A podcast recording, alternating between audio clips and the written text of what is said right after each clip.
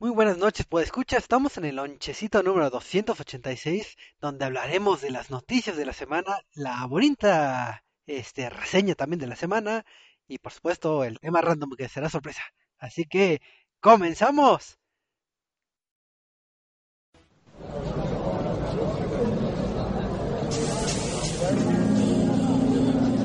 Reset MX presenta.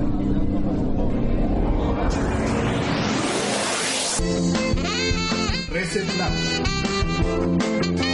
Videojuegos, cine y tecnología en un solo lugar.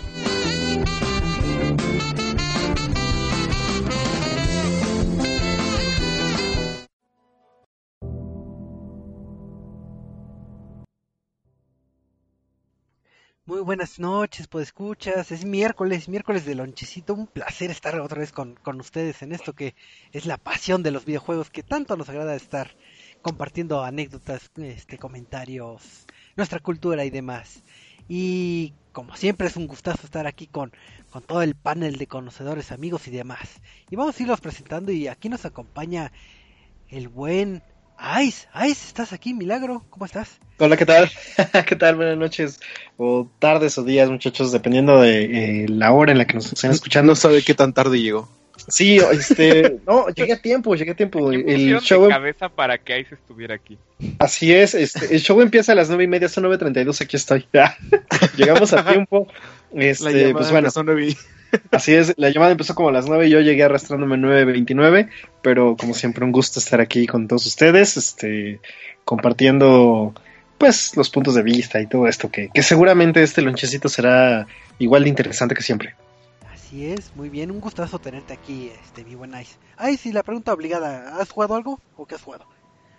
Eh, hemos estado jugando algunos jueguillos ahí, indies, este que todavía no terminamos el 100% porque, pues ya saben, la vida Godín absorbe a uno.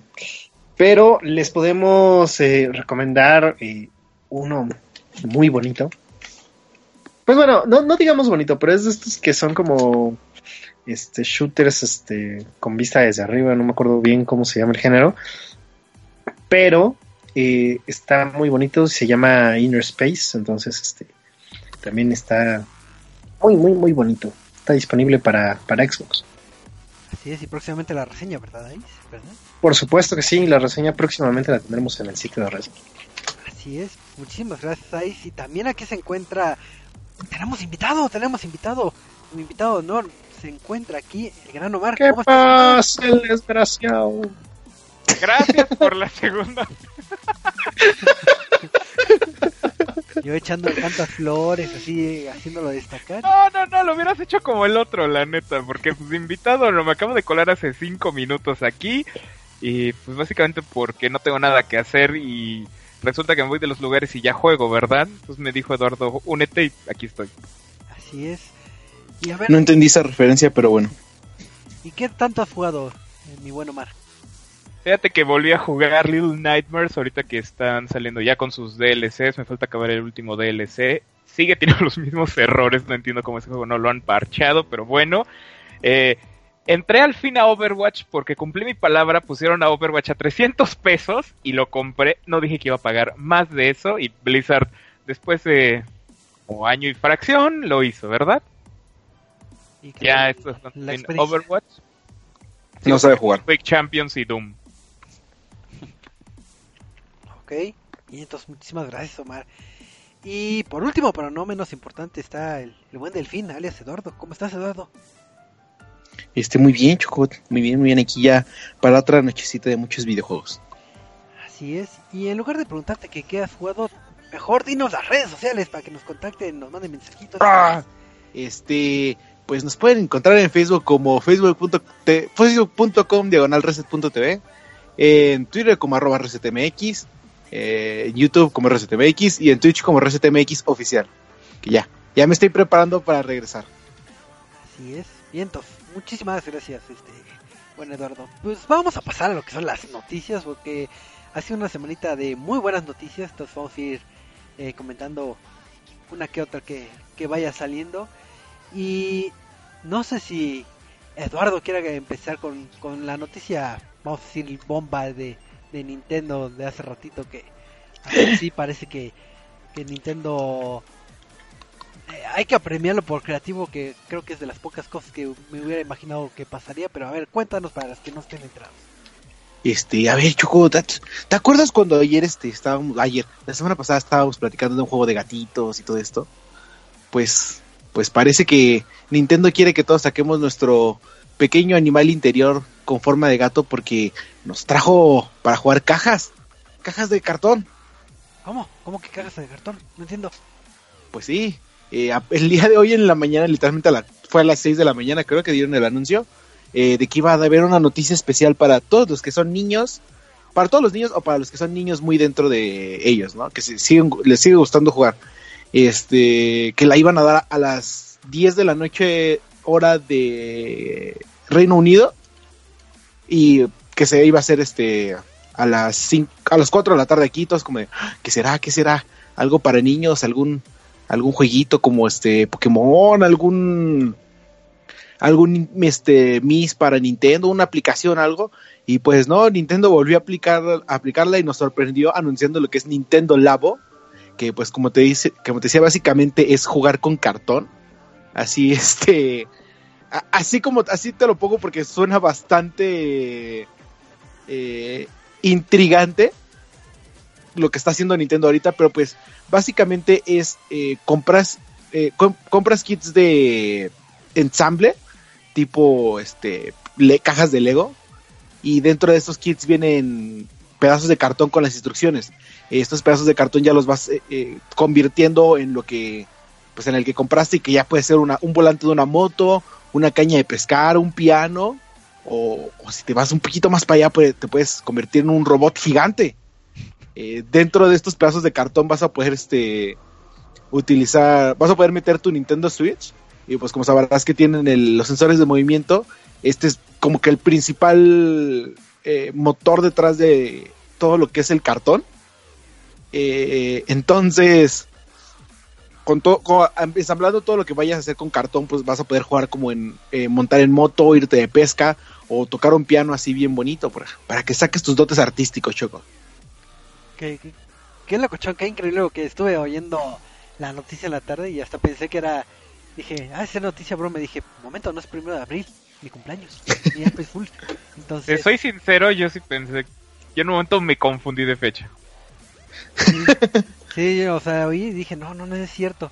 Vi los videos y vi que sí era verdad y dije, y un poquito de sentimientos encontrado que en primera, la, la reacción primera es así de que me van a vender un cartón por 60 dólares, pero ya cuando ves la aplicación y cómo es, eh, como que apela, digo, tal vez a, a los pequeños de ahorita tal vez no lo aplicaron tanto, pero digo, cuando éramos pequeños algunos sí jugábamos con, con cajas de cartón y así de amarrarlas con un Sí, sí, sí. con un mecate y te arrastrabas y eras feliz.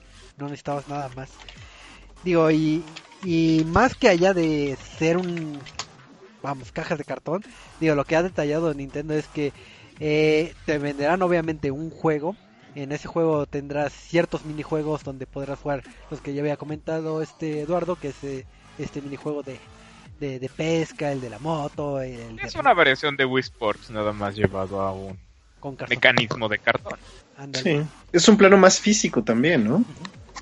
Que creo que lo más vendible es la experiencia del armado, ¿no? Así de que vamos Sí. a jugar con- como el show de cositas y vamos a armar este una caña.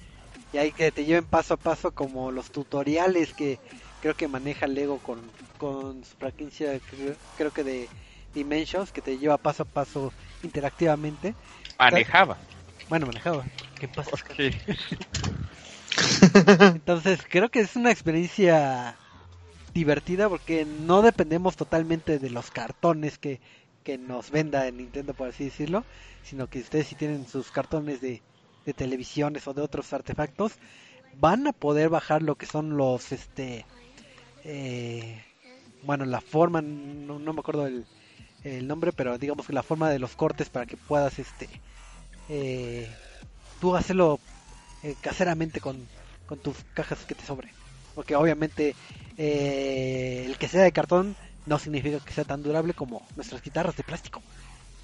Entonces, Fíjate que ajá. yo creo que eso sería por parte de Nintendo dispararse en el pie.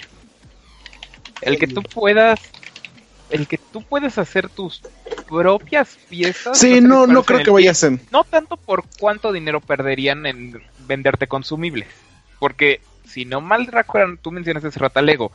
Lego, ahorita ya es muy difícil verlo en tiendas este, mexicanas porque el Lego murió y tiene sus propias tiendas. Eh, al menos murió en el departamental, por así llamarle. No. Pero, no, no, no, lo que voy es que antes en las departamentales, acuérdate que estaban los... Ah, ok, sí, este, sí, sí, sí. los estantes en los que tú ibas y comprabas piezas de Lego. Ahorita eso solamente lo encuentras en las tiendas de Lego que fueron aparte. En Estados Unidos en un departamental siguen existiendo, Target, entre otros, sigue habiendo esos pequeños lugarcitos dentro del common area, por así decirle. Nintendo podría vender eso mismo, tal vez lo que saben que sí se va a echar a perder rápido porque es cartón, vas a sudar, porque seamos sinceros. Me encanta que Nintendo siempre pone su Dream User cuando pues no. O sea, todos los usuarios que yo conozco de Nintendo, sin ser despectivo, no son así, no pesan 50 kilos, no son así de ultra delgados. Y no me refiero a personas que pesen 200, pero seamos sinceros, a como se ve en el trailer, a como son en realidad, pues sí suben unos 30 kilos más. O sea, son personas incluso más altas. En el caso de Cosmo, que ya muchos años aquí estuvo, Cosmo mide 1,90, casi. ¿Esta cosa está adaptada para esas personas? ¿O personas todavía más chaparritas también? E- Ese es, ese es el problema, ¿no? Y yo creo que Nintendo va a vender consumibles así como lo hace este Lego. Pero del otro lado, ¿por qué no creo que se dispare en el en donde tú puedes hacer tus propios accesorios? Por una sencilla razón. Si tú los haces siguiendo instrucciones y tú la riegas, porque ponga, supongamos que Nintendo, que quien haya leído sus manuales, sí son muy específicos, te dicen hasta qué cosas puedes pasar para que destruyas tu 3 Literal, sus, por ejemplo, del 3DS, sus manuales son una guía para cómo destruirlo. Todo lo que no debes de hacer, ahí está. Para en caso de que pase, yo te dije, si eso hace Nintendo y tú saltándote alguna alguna cosa, haces tu caja de cartón y no sale, ¿qué va a pasar? Va a quedar mal Nintendo como marca. ¿Por qué? Porque por tu culpa de usuario que no seguiste instrucciones, a la hora de armarlo, estás diciendo que el juego no funciona. Y volverá a pasar todo lo que ha ocurrido durante el año pasado con muchos juegos. DLC o algo así. Ni siquiera DLC, es un error, un error este gráfico cualquiera, destrucción en Twitter, destrucción en Reddit, en todos lados. Nintendo no creo que se arriesgue a eso, ni de chiste. Porque ya le pasó antes. ¿No se acuerdan del Wii U? Una consolita Sí. muy bonita. Lo dudo Sí, mucho que sí, sí, Nintendo sí. diga, vamos a dejarles que hagan lo que quieran, ellos saben. No, Nintendo ya aprendió que los usuarios son idiotas. Y hay que explicarles todo. Y si se puede evitar un error, lo van a hacer. No pueden ya arriesgarse. Y menos en una época en la que por cualquier error te van a matar a tu juego. Así es. Pero es Nintendo. No, y creo que eh, eh, eso de es Nintendo es básicamente uno de eh, los temas que está saliendo ahorita bastante. Porque todos están haciendo la pregunta de ¿y qué pasaría si esto lo hubiera anunciado eh, Xbox o PlayStation o Apple? ¿Lo estarían recibiendo con los mismos brazos abiertos que están ¿Esos recibiendo el de tres? Nintendo? Sí. ¿Lo hubiera anunciado un publisher externo? No. Te voy a decir por qué. Y a mí me interesa mucho, antes de entrar a, a micrófonos dije que me interesaba mucho. De hecho, me interesaría hasta comprar un, este, si está bien planeado, un Switch para jugar esta cosa, y Doom obviamente. Eh, este, es que sabemos que el Switch es la máquina para jugar Doom en iglesias, ¿verdad? Zelda y eso, ¿para qué? No, pero me interesaría porque el, uno de los juegos que viene con la todos es otro como que más deluxe, que es un robot. Ese robot puede ser llevado más allá a una tecnología de VR. ¿Y qué es lo que venimos peleándonos todos desde que inició el VR? Muchos cables, un espacio específico, muy pesado, no lo puedes llevar. ¿Qué acaba de hacer Nintendo? Si está bien planeado, Nintendo acaba de robarse la idea de Google, acaba de robarse Sí. la idea de HTC y la idea de Facebook, que es Oculus, y acaba de crear el VR que toda la familia puede usar. Sí, aparte. Sí, sí está bien planeado, ojo. Porque hay un amplio margen de error. Yo diría que como un que 60, 70, sí, es muy, muy grande. Y tenemos otro Kinect 2.0 ahí. No, Kinect, no, ¿por qué? No, sí, de hecho, eh, el que comenta Omar, este robot es como un segundo bundle, porque uno es donde trae todos los, los minijueguitos chiquitos, por así decirlo, entre comillas, que es el de la moto, la caña, y otro es el que es más elaborado, que es este robot que tal cual es como si cargaras tu, tu caja de como si fueras caballero del zodiaco y tienes brazos este de cartón a tu costado, pero está muy Está muy es- complicado, sí. Está complicado de armar y aparte está interesante porque en este tipo de juegos, o sea, no es nada más cartón, sino están involucrados ciertas, eh, me parece, ¿ligas? para generar una tensión y que sea más realista. Sonaría de lo más rústico, así de que "Ah, eres niño pobre y tienes que, que juntar tus cajitas y ligas para que seas feliz y jugar, pero como lo tienen planteado, está muy, muy... ¿Sabes lo que qué es lo que más me sorprende, por ejemplo, de este kit? Es la posición en la que están los Joy-Cons. O sea, si te das cuenta, uno está en la caja de atrás y otro está en el en el casco. Eh, entonces es como de este eh, ¿vas a utilizar solo dos Joy-Cons o cuántos Joy-Cons vas a terminar utilizando para poder jugar con esto? Que es algo de lo que no han dicho. Así va, ahora sí que vamos a tener que esperar un poco más para, para tener esos detalles, pero pues al menos de aquí del staff presente creo que todos como que sí se emocionaron y quieren comprar uno, salvo que alguien diga Sí, sí, sí. Deme cinco. Eh, comprarlo no, pero sí me interesa ver. Probarlo, sí. Sí, No, probarlo. deme cinco ya. Es que, mira, yo esta cosa es para la familia. Mencioné Kinect hace rato porque es eso. Esto es Kinect. Kinect no era para el usuario hardcore. El usuario hardcore ya tenía Halo, ya tenía Gears, ya tenía todas esas cosas. Crackdown en su momento. Kinect era para la familia. El problema fue eh, que después de eso, este, Lo quisieron hacer muy hacer mainstream. hardcore. No, lo quisieron hacer muy hardcore. ¿Qué era lo que más vendía de Kinect? Dance Central. Sí. Just Dance. Sí. Uno que otro juego para ejercitarte y Zumba. El de Nike era fantástico.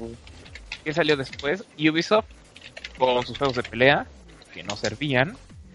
Microsoft queriendo apostarle a pseudo shooters raros y cosas así. Se fue perdiendo. porque Y a las piñatas, no olvides las piñatas. Ay, sí. También. Cuando era una cosa que tendría que ser para la familia, no para fiestas, a menos para baile. Y hardcore tenía que ser familia. Esta cosa también tiene que ser ahí. Yo creo que Nintendo puede ac- aceptar eso y de hecho hacerlo bien. Sí, porque Nintendo lo ha hecho antes. Mario Party no es el juego para el hardcore fan de Nintendo. Porque el hardcore fan de Nintendo juega Zelda, juega Metroid, juega Mario, que son de un solo jugador. No juega en, competi- no juega en competitivo ni en cooperativo. La familia, tu papá que vas y le compras a tu hijo la Switch y a los meses le compras Mario Party 15 o no sé en cuál van actualmente. Creo que en el 11 ¿no sería. ¿Tú, Eduardo? Eh, no sé. Bueno, en algún Mario Party, porque esa cosa ya pasó de los 10. eh, este, Demasiados. También le vas a comprar esta cosa, porque dices, ok, está caro, pero no nada más es un juego. Tú ya viéndolo así, es también una cosa en la que se va a entretener, o tú, papá o mamá, con el niño o niña, se van a entretener armándolo. Es como cuando comprabas los Legos antes, como bien mencionaban hace rato. Y nos estamos quedando cortos, porque incluso decimos, ¿qué tan difícil va a ser armar? No creo que sea tan difícil, y aparte, si un, eh, es el mercado que compra ese tipo de kits de, de armar es específico, es gente, eh, muchas veces son niños y, bueno, este, infantes que tienen ciertas aptitudes de ingenierías y cosas de ese estilo, o muy creativas, y que son habilidosos con las manos. Porque nos quedamos en Lego, pero Lego es sencillo, Megablox es sencillo, hay otros que son todavía más capazes. No. Bueno, depende No, de qué. Lego estás hablando. No, Eduardo. Un instructivo. hay otros, hay otros. O sea, me vas a decir que los Lego Architecture y los Lego, este. Eh, ¿Qué es Lego Ideas? ¿Lego Creative? Eh, Hay, hay Creative y Architecture no son para niños. De hecho, su Claro. mercado. Por eso te digo, no todos son es fáciles. de- Pero estamos hablando del mercado de niños. Estamos hablando de los Lego de niños, de los Lego que tú vas Ok. y compras en Liverpool. Los, Duplo. Architects y los demás no salen en un Liverpool. Sí, están en Liverpool, todos dos. Yo nunca los he visto en el área de niños. Ah, bueno, pero es que tú eres este de un país muy lejano. Tú no cuentas. Hay otros más difíciles que son también para niños, que son con imanes, que son ya con motores, que tienen, me Ah, tocó sí. ver hace unos años unos que ya traen motores, los cuales funcionan con celdas solares. Y hay otro que salió incluso el año pasado, el cual ya viene inicios de Arduinos y son para niños. Y lo juegan, y a mí me tocó verlo y niños que sí sabían cómo ocuparlo. Si un niño medio te sabe armar ahí y con una programación muy muy básica, un Arduino, te pueden armar esta cosa sin problema. De que van a perder las piezas, ahí sí veremos. Pero de que lo pueden armar, lo pueden armar. Bueno, pero ¿estás de acuerdo que últimamente creo que Nintendo eh, está explotando mucho ese mercado de las piececitas? Digo, no por algo los amigos fueron un éxito rotundo y no algo el cardboard ahorita está siendo este de lo más aceptado, aun cuando Fíjate, la ahorita- mayoría sabe que es un Google Cardboard. Sí, y ahorita tú lo acabas de decir y es algo que me gustaría a ustedes preguntarles.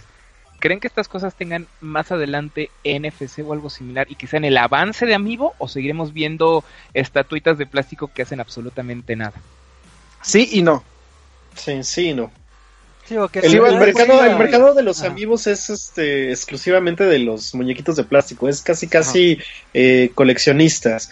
Eh, esta parte de lo que es este Nintendo Labo, eh, yo creo que sí pueden usarse para NFC y yo creo que sí tendrían distintas aplicaciones, porque dependiendo de, por ejemplo, el código y que sea la figura, interactuar con ella en la pantalla, este, hacer este, probablemente otros dobleces, obviamente, eh, y aquí retomando lo que decíamos, ¿no? O sea, se, eh, Nintendo no lo va a hacer difícil, lo va a hacer muy accesible. Estamos hablando de, de está un mercado de niños y si llega a hacerse de nicho, va a ser algo eh, muy especializado para gente extremadamente creativa, extremadamente hábil con las manos y que probablemente para ellos sí se les pueda hacer eh, dentro de la- del propio Switch, eh, incluso ahí ellos puedan diseñar sus plantillas, todo, y probablemente ya estamos hablando de Japón, porque no creo que lleguen algunas estaciones eh, de estas para cortar cartón. Híjole, yo Nintendo creo que aquí en México y en Estados Unidos sí, ¿eh?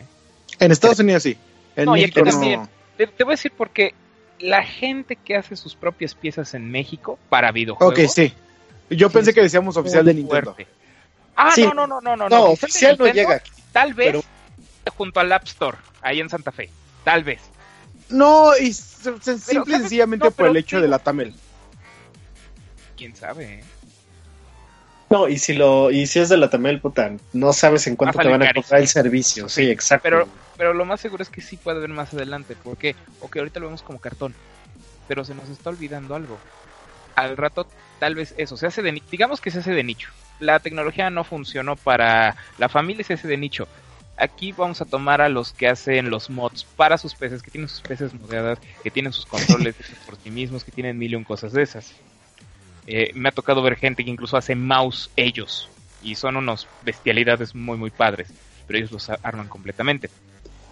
Estas personas dicen, no, porque cartón, mejor voy a ir con mi amigo que tiene este conocimientos en modelado 3D y tiene una impresora. Sí, Eso podría pasar en el caso de que se haga de nicho.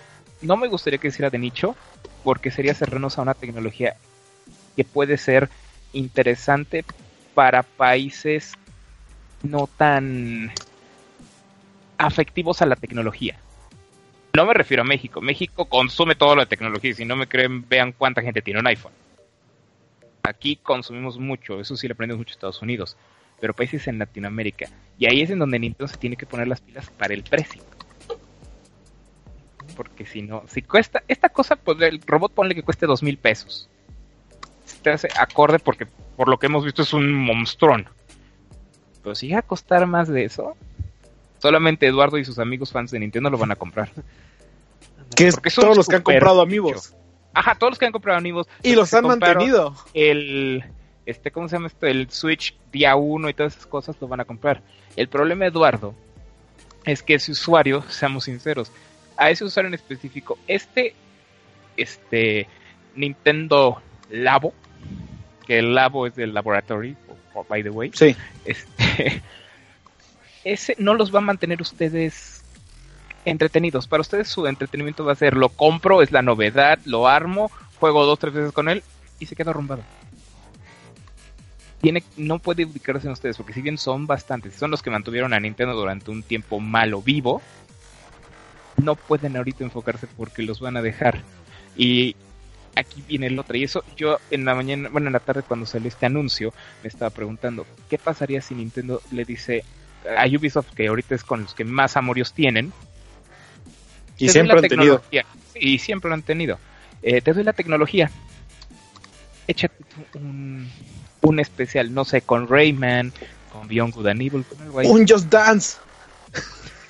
Ahí sí no lo veo para nada, pero, pero ¿qué pasaría si hacen eso? O que Nintendo agarre a sus first parties, tengamos un Metroid, una Raygun o algo así similar en sus juegos.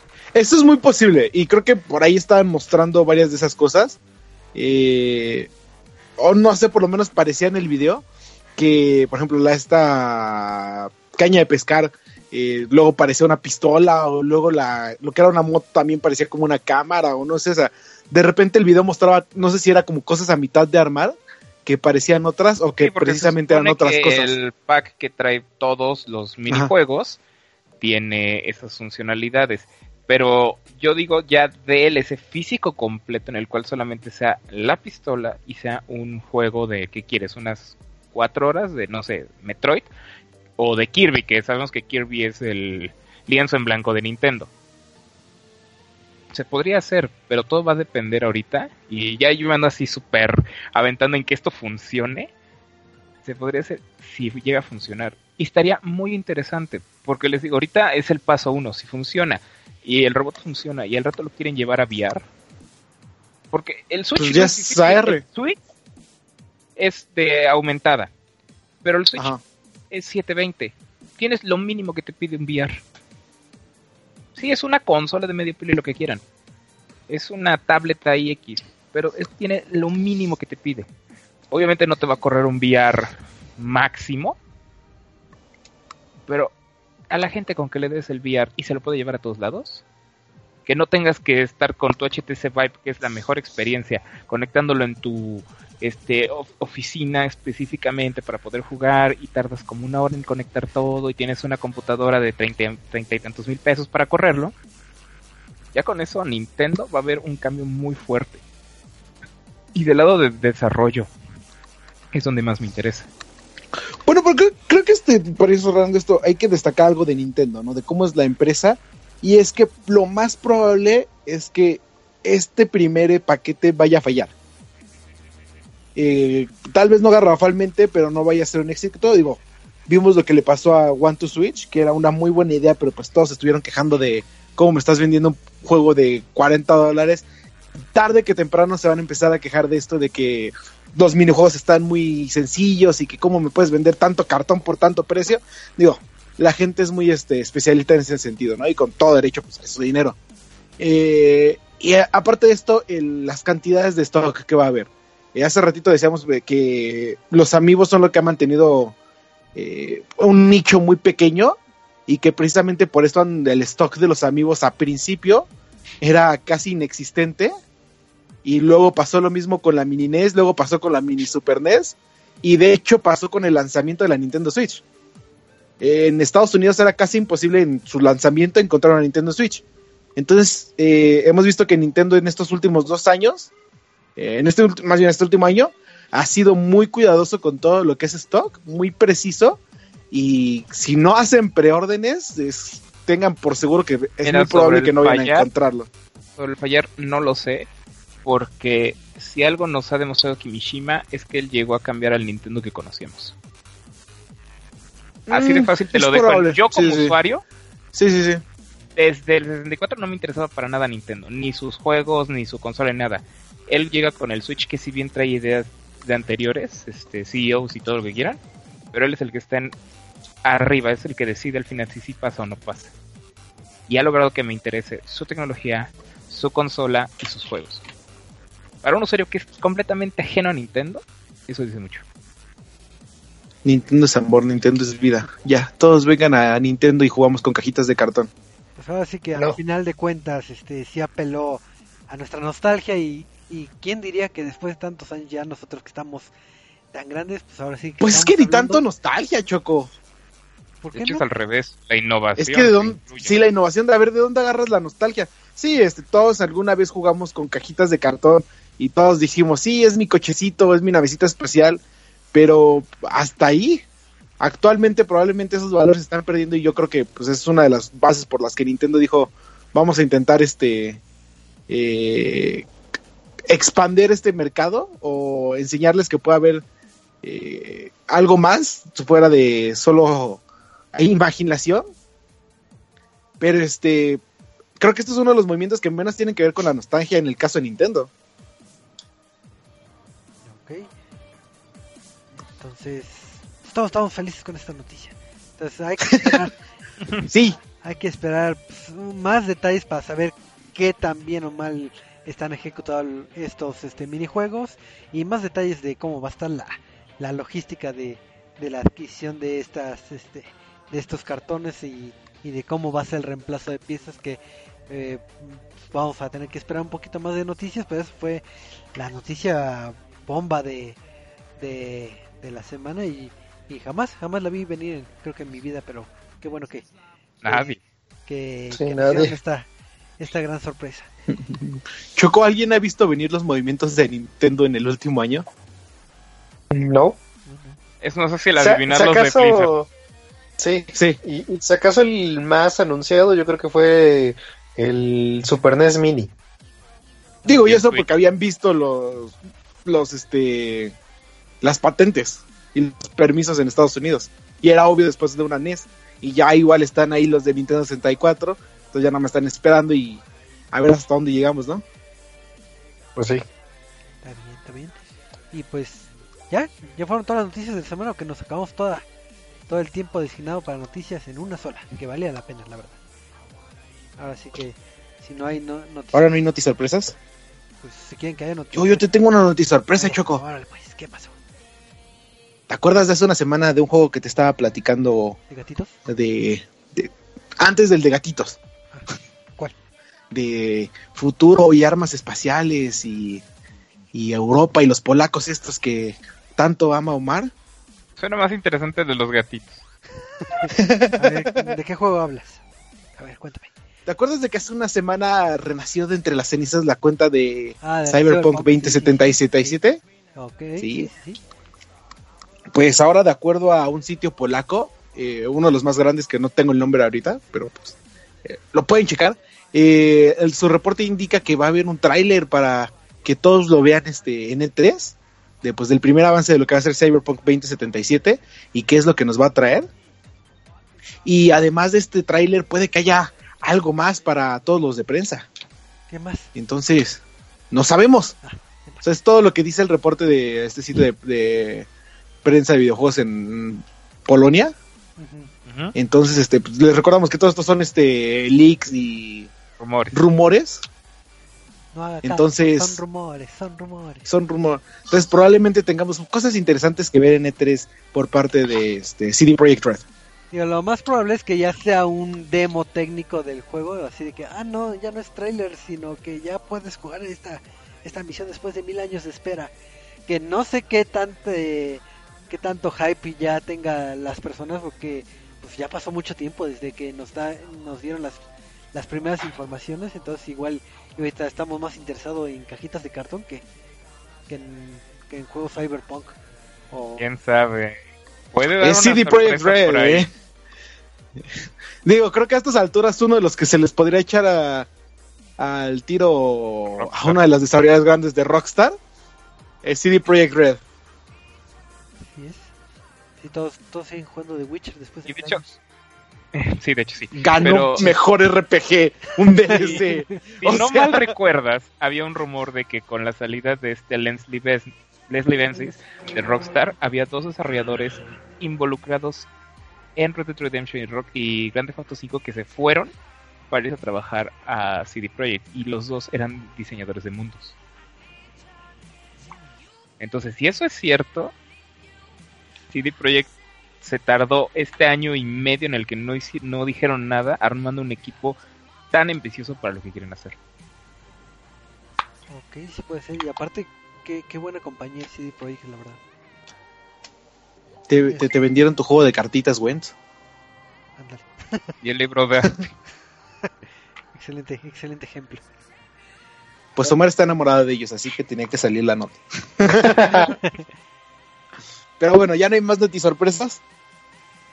Eh, Pues nada más que los que esperaban eh, en su consola el Switch que tuviera Netflix, pues como todo en la vida es rumores y demás, eh, cierto usuario mandó un mensajito a soporte de Netflix para preguntarle si iban a tener lo que es este su aplicación para Switch y ahora sí que tal cual le dijo no no no no tenemos este, aplicación por el momento entonces qué por qué y ya obligaron a borrar ese tweet entonces quedó eh, en el olvido pero pues parece que a corto plazo no, no, seguiremos sin sin tener Netflix en, en la Switch así que ni modo tendremos que seguir jugando con cartas cajas de cartón sí Sí, sí. Nada más que hay, hay, hay, hay dos correcciones de eso, Choco. ¿Qué? ¿Qué? Después de que salió ese tweet de que no tenía eh, nada, no había nada de Netflix, ajá dice que después sacaron otro, que era la corrección que dice, seguimos la explorando la oportunidad con Nintendo, pero todavía no tenemos este planes definitivos para decirles ahorita. Es Y, por eso quitaron el y por eso quitaron el primer tweet. Pero Choco, ajá, pero estamos hablando de Nintendo, ajá. una de las compañías que no le sale leaks ni ni por ningún lado y que tiene ND- NDAs firmados con todos con sangre y pactos. mm, sí, pactos de sangre con todos para que nadie diga nada. Y de hecho, para mí fue muy extraño que Netflix contestara este tweet y luego que lo eliminara fue como, ok, tiene lógica porque no creo que Nintendo les haya dado permiso de contestar eso. Entonces, Fíjate que no creo que eso ni de Nintendo. eh. sí, Eso me sonó a. Estamos viendo cuánta lana quiere Nintendo todavía. sí, porque cuánto debe de, de este, pagar Netflix. Porque seamos sinceros, en el momento en el que entren, así, aunque Nintendo no quiera, va a estar en las apps destacadas. Y va a derrocar a alguna otra aplicación en esa página. creo que nada más tiene el Holo Plus creo digo no tengo no tiene nada. ah no nada No, no. Ninguno. Hay- Hay que dejar algo en claro. La Nintendo Switch sigue en fase beta. Esa madre no ha salido de. de. sí, de beta. No, o sea, carece de muchas funciones. Eh, no tiene el- la red integrada de multijugador, que ya la trazaron hasta 2019. No tiene las pláticas dentro, integradas en la consola que supone que van a llegar. eh, pero por ya mientras que está la mejor le digan a aplicación. Discord que haga la Ya mejor aplicación digan a Discord que hágalo. Sí, no. Este, que sería un mataconsolas esa madre, créeme. Y más por el mercado de PC unido a Switch, a Nintendo. Este, te digo, no tiene, no tiene aplicaciones básicas como son este, eh, el Explorer, bueno, o sea, navegadores de internet. Y básicamente la Nintendo Switch cuando se vendió, eh, la mayoría sabía, bueno, la mayoría de los fans de Nintendo sabía que eso era una consola en beta. Y sigue estando en beta y creo que es uno de los movimientos más inteligentes que ha logrado eh, hacer Nintendo de engañar a sus este, consumidores, haciéndoles creer que es una consola terminada, cuando en verdad es una beta. Pues Como todas las consolas de Nintendo. como todas las consolas de Nintendo. Y este y luego por ahí hace unos me- eh, a principios de año creo que fue o cerrando el año pasado, salió la noticia de que el firmware 3.0, que se supone que es la salida de beta de la Nintendo Switch, ya iba a venir con todas las funcionalidades de red, que ya iba a ser este todas las aplicaciones que son Netflix, Holo Plus, este no, no me acuerdo si iba a estar Crackle. Bueno, todas estas aplicaciones eh, luego que hacer navegadores de web, que ya iba a tener el- la voz integrada, que ya iba a tener eh, mejor multijugador, pero que aún estaba trabajando. Según ya estaba lista, y por eso me sonó muy raro que este Netflix saliera a contestar algo. Ya ves, la moraleja es no contestes si no sabes. Pues sí, Tan buenos PRs. esos son los, los de, mi- los de la Netflix México, que se aventan unos buenos tuitazos. Mis respetos. Con sus videos de, de artistas mexicanas en, en ambientes de, de otros. Como el Javi Maussan. No sé cuánto tiempo le va a durar a Netflix México eso, ¿eh? Y nadie hace nada. Así es. Pero bueno, Eh, ya no hay noticias sor- sorpresa ni nada así. ¿No? Ya no. Ah, Marquito no está para que saquen noticias sorpresas, así que no. Ok, entonces yo creo que te vas a aventar una reseña eh, express. Así que no. Sí, sí, sí. Redundante, aclaro. No, no, no. No. Ya me van a regañar y todavía ni empiezo. Entonces, a ver, Eduardo, ¿qué, qué juego eh, estuviste disfrutando esta semana para reseñar? A ver, cuéntanos. Eh, bueno, esta semana lo estuve disfrutando, de hecho, desde hace eh, un mes, creo. Que salió, que nos dieron la oportunidad de jugarlo mucho tiempo antes, pero pues ya, ya por fin el juego salió a, a la venta, ya está disponible en consolas y en PC y en Nintendo Switch. Yo lo jugué en Nintendo Switch. Este, el juego es World to the West.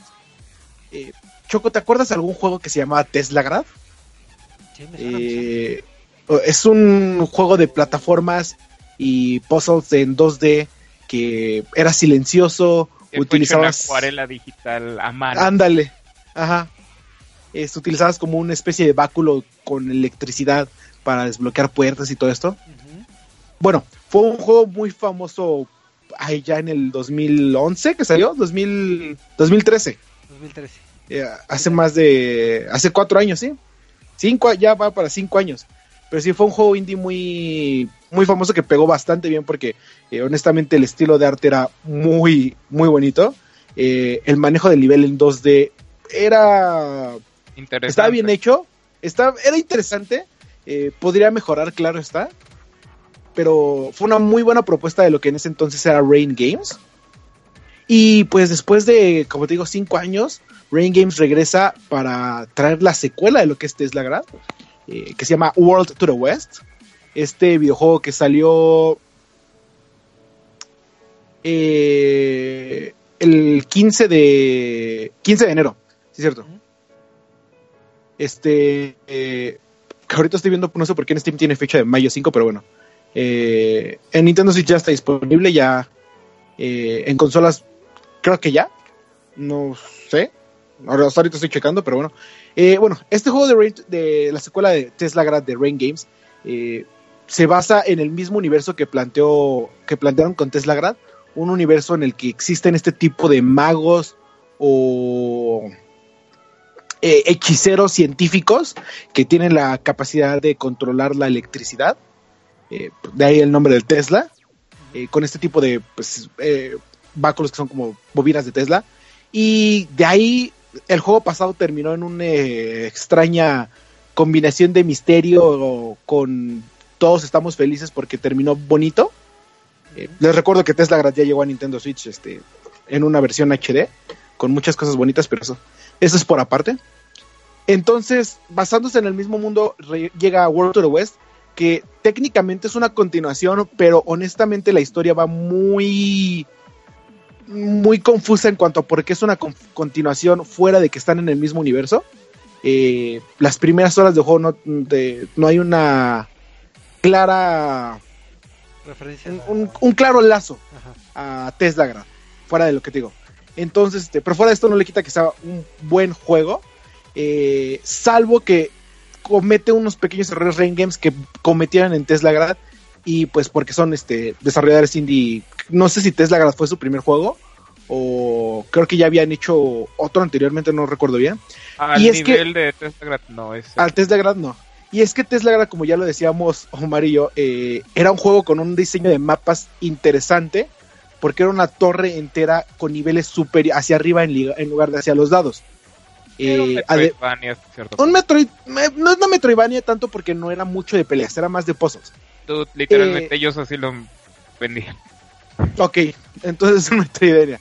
Pero sí, eh, aunado a esto de que era un juego silencioso, a los jugadores a veces se les hacía un poco complicado descubrir eh, hacia dónde tenían que ir o qué es lo que tenía que seguir, porque pues tenías que eh, enfocarte más en las imágenes y en la exploración. Para World to the West decidieron ya tener este, personajes que hablaran, eh, que, con diálogos, que son cuatro personajes cada uno de historias diferentes, Ahorita vamos a platicar de la historia un poquito. Y este, el problema que causa con Wo- World to the West es que manejan mundos en 3D. Y si bien demostraron que pueden hacer cosas bien en Teslagrad, pero que su manejo del mundo no era del todo el mejor, que podía llegar a ser un poco confuso, eh, en un mundo 3D se les sale de control. Y eh, eh, el, este aspecto de querer ser misteriosos, a pesar de que te están hablando y a pesar de que están diciendo que te- literalmente nada más te dicen, ve a buscar tal cosa en un puntito por aquí del mapa, eh, tú tienes que descubrir el mapa. eh, su manejo de mundo 3D sí carece mucho y se vuelve muy confuso para los jugadores rápidamente. Entonces, eh, te quedas como, ok, no sé si estoy yendo bien este camino, no sé si tengo que hacer esto. Y aunado a esto están las habilidades de los personajes que luego podrías pensar que estás rompiendo el juego porque uno tiene la habilidad de teletransportarse, otro de romper muros, otro de excavar por debajo de la tierra. Entonces luego estás accesando a áreas que te queda, a áreas que te quedas como de, debería de estar aquí o no. Eh, no sé si debe- llegué de la manera correcta o no. Entonces se vuelve muy confuso el avance y creo que este es el principal problema de Tesla. Eh, fuera de eso, las mecánicas... ¿Qué pasó? Eh, te voy a interrumpir rápido, es interesante porque esta versión que tú jugaste en el Switch, hay que decirlo, tendría que ser una versión mejorada, puesto que este juego salió en mayo del año pasado para las consolas y la computadora. En mayo del año pasado, sí es cierto. Me- equivoqué de... si, si me estás diciendo, yo ya jugué este juego, la verdad me gustó, pero sí Es bonito. que, que tiene hasta más errores que Tesla Grad por lo que tú estás mencionando, y de hecho sí es cierto, Rain Games, eh, el problema es que no, no son de estos estudios que te logran obtener grandes resultados en un tipo de género y se van a otro, ellos saltan. Porque, como tú dices, Tesla es su primer juego, pero ya antes habían hecho cositas que puedes bajar en este Newgrounds y cosas por ese estilo. Eh, el problema con este juego es totalmente eso. Y se me hace interesante y alarmante hasta cierto punto que tenga los mismos errores, porque lo único que hicieron entonces fue un port. Como tal, no mejoraron Sí, nada. básicamente, el único que hicieron HD fue Tesla. World to the West es un porta a Nintendo Switch, a, pues a consolas, porque creo que, no sé si ya estaba antes en... En consolas sí. Llegó el también? 5 de mayo en consolas. A todos, PC. ok. Sí, sí, sí. Ahí fue mi confusión de años. Se me olvida que ya estamos en otro año. Pero este sí, creo que el principal problema, como lo decía, de Rain Games es que tal vez todavía no tienen la experiencia necesaria o el talento detrás para crear eh, mundos 3D. Eh, crean eh, el diseño de arte y las gráficas, honestamente, son hermosas. Digo, tal vez en 720, que es la consola, que es la pantallita de la Nintendo Switch, no se llega a apreciar tanto el detalle, pero sí tiene muy buenas gráficas, tiene su diseño de arte es este sigue completamente lo que fue Tesla Grad, pero ahora en modelos 3D, porque Tesla Grad que era 16 bits, no era 8 bits, era No, no, ni siquiera es Bits. No, de es hecho, que Tesla Grad. No, no, no. Tesla Grad es un juego que está hecho con una modificación, por así decirlo, porque no es en bits. De hecho, el juego está con acuarela digital. oh, Sí. ¿ya vieron? Ahí tienen al- a las pláticas del desarrollador. Ah, Él, es el que sabe de Y créeme que lo que hicieron solo por el simple hecho del visual es una chamba porque hagan de cuenta que lo que hicieron los de Cuphead, Pero en acuarela. denle cinco años. Nada más para el arte, sí es. Sí, Es fácil la acuarela digital para algo estático. Para No para el movimiento. Que se mueva, ándale. Sí, sí, sí. Y, y te digo, en Tesla Grad nos demostraron que, pues, eh, tanto como en art, como en visual, como en música y en historia, podían hacer cosas interesantes y bastante bien. Tal vez en el aspecto del gameplay eh, les faltaba práctica. Y, yo esperaba que en World of the West mejoraran todo esto, pero pues lamentablemente eh, esta manera de explorar el mundo 3D fue aún peor. Pero bueno, eh, dejando esto al lado, el sistema de combate está, es bastante bien, es intuitivo. Cada uno de los personajes tiene diferentes habilidades, como les decía, unas un poco menos enfocadas en combate, otras más enfocadas. Y esto es lo que le llega a dar mucha variedad al juego, pero el mismo sistema de cuatro personajes es el que lo rompe totalmente. Y ahí sí no sé si se ma- se maneja igual en consolas o en Nintendo Switch o por qué lo manejaron así. pero normalmente cuando juegas un sistema de cuatro personajes, no me dejarán mentir, manejas los cuatro al mismo tiempo y simplemente es cuestión de ir cambiando conforme vayas este, necesitando al siguiente personaje, ¿no? O sea, estoy pensando en un estilo, te voy a decir Mónaco, pero Mónaco es de un jugador y no te permite hacer eso. alternando, ¿no? Entre personajes. Sí, simplemente vas eh, presionando los gatillos y vas cambiando los personajes para Como diferentes muchos- habilidades. Con muchos juegos de, de rol que se han hecho a los últimos años, ¿no? E incluso fuera de juegos de rol, tenemos Agents of Mayhem, o hace años, no sé si te acuerdas, Ándale, que Agents of Mayhem. hizo Cameo, que estaba horrible, pero fue de los primeros que se adentró a este switching entre Sí, personajes en tiempo real. Sí, ándale, todo ese estilo es uno de algo que esperaría eh, en un juego que te presenta este sistema de cuatro personajes. Eh, extrañamente, Rain Games decide por, eh, eh, por manejar diferentemente, de diferente manera a los personajes. Cada uno va a tener como que su propio estancia, o sea, nunca lo vas a tener a los cuatro juntos. Y la única manera en la que cambies a los personajes va a ser en este tipo de checkpoints que vas a encontrar, que son totems. Y, o sea, vas a llegar a un tótem y vas a tener que decir, ok, ya llegué hasta aquí con este personaje, pero dejé a los tres personajes atrás y necesito al que es experto en demoliciones, o necesito al que puede cavar. Entonces tengo que volver a repetir todo el camino con el otro personaje, ahora que ya abrí un, un pedazo con este personaje. Entonces ya traes al otro personaje y luego es, ok, ya abrí el pedacito que tenía. Ahora necesito a otro personaje para que venga y me abra una puerta por atrás porque es la que tiene la bufanda y se puede agarrar de muros para este para pasar este saltos, ¿no? Entonces tienes que volver a repetir esto y se vuelve muy repetitivo después de las primeras horas de juego. Eh, esto te lo digo porque las primeras horas de juego a lo mucho te dejan dos personajes a, a utilizar en lo que te van planteando quiénes son, qué es la historia y cómo se va a ir entrelazando entre ellos. Es como, ok, nada más te dejo uno o dos personajes. Bien, ya pasaste el tutorial, aquí están los cuatro personajes. Descifra cómo obtener estas cosas en un mundo que sí, sí está muy complicado, que tal vez no entiendas si estás rompiendo el juego o no. Eh, y ahora vas a tener que repetirlo muchas veces porque tienes que llevar a todos los personajes aquí, porque uno de ellos te va a abrir una puerta, otro te va a abrir otra y el otro va a hacer otra cosa. Entonces en este aspecto el juego vuelve a fallar garrafalmente y es donde creo que Rain Games les falta la, la experiencia o la el desarrollo en juegos como parece no sé si el juego lo haya decidido así porque no lo soporte eh, trae a los cuatro personajes así o por qué pero sí se vuelve muy tedioso esto. Eh, fuera de esto como te digo todos los demás aspectos del juego están bastante bien hechos.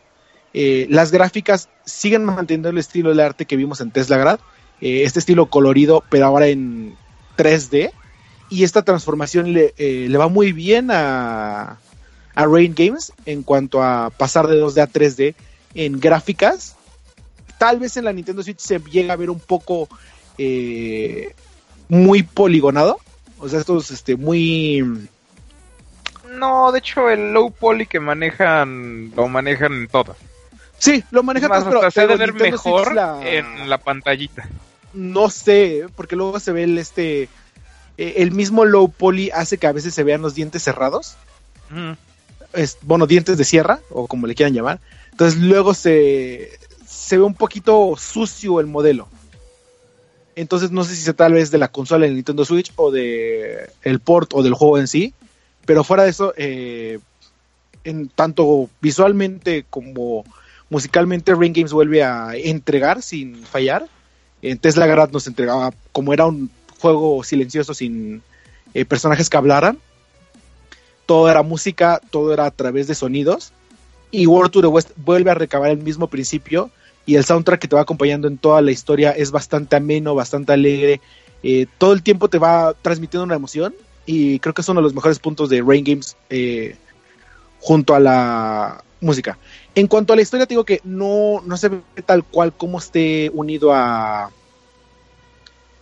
Como se ve unido a, a Tesla Grad salvo el universo, pero como te van planteando los personajes, cada uno tiene un problema diferente y mediante la inclusión de los cuatro y que se vayan aceptando como un grupo, este, bueno, así como no tanto el grupo de elegidos, sino como el, un, un grupo de personas que tal vez llegaron ahí al azar, eh, tal vez no, ya lo descubrieron Es en la la historia. clásica historia de los personajes totalmente diferentes entre ellos. Sí, Mira, yo la verdad, este juego es muy bello y lo que quieran, a mí me gustó hasta cierto punto, pero yo recomendaría más The Cave, de Tim Schafer y el otro desarrollador que se me ahorita su nombre.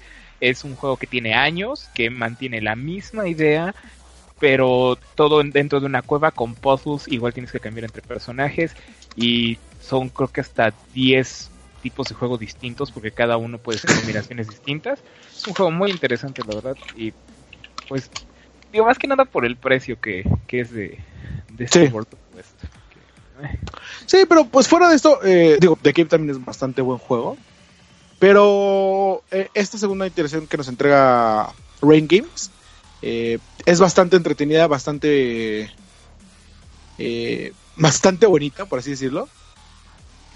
Ahí me va a regañar por- Omar porque siempre le digo que se ve bien, bien, bien bonito todo. Entonces, eh, para este, Eduardo todo es bonito. para mí todo es bonito. Si es colorido es bonito, pero aún así este, la historia tiene su, su grado de humor, tiene su grado de este, interacción entre los personajes, eh, cada uno con su única personalidad. Y eh, el avance va demostrando un poco más de cómo es cada personaje y cuáles son los motivos detrás de esto.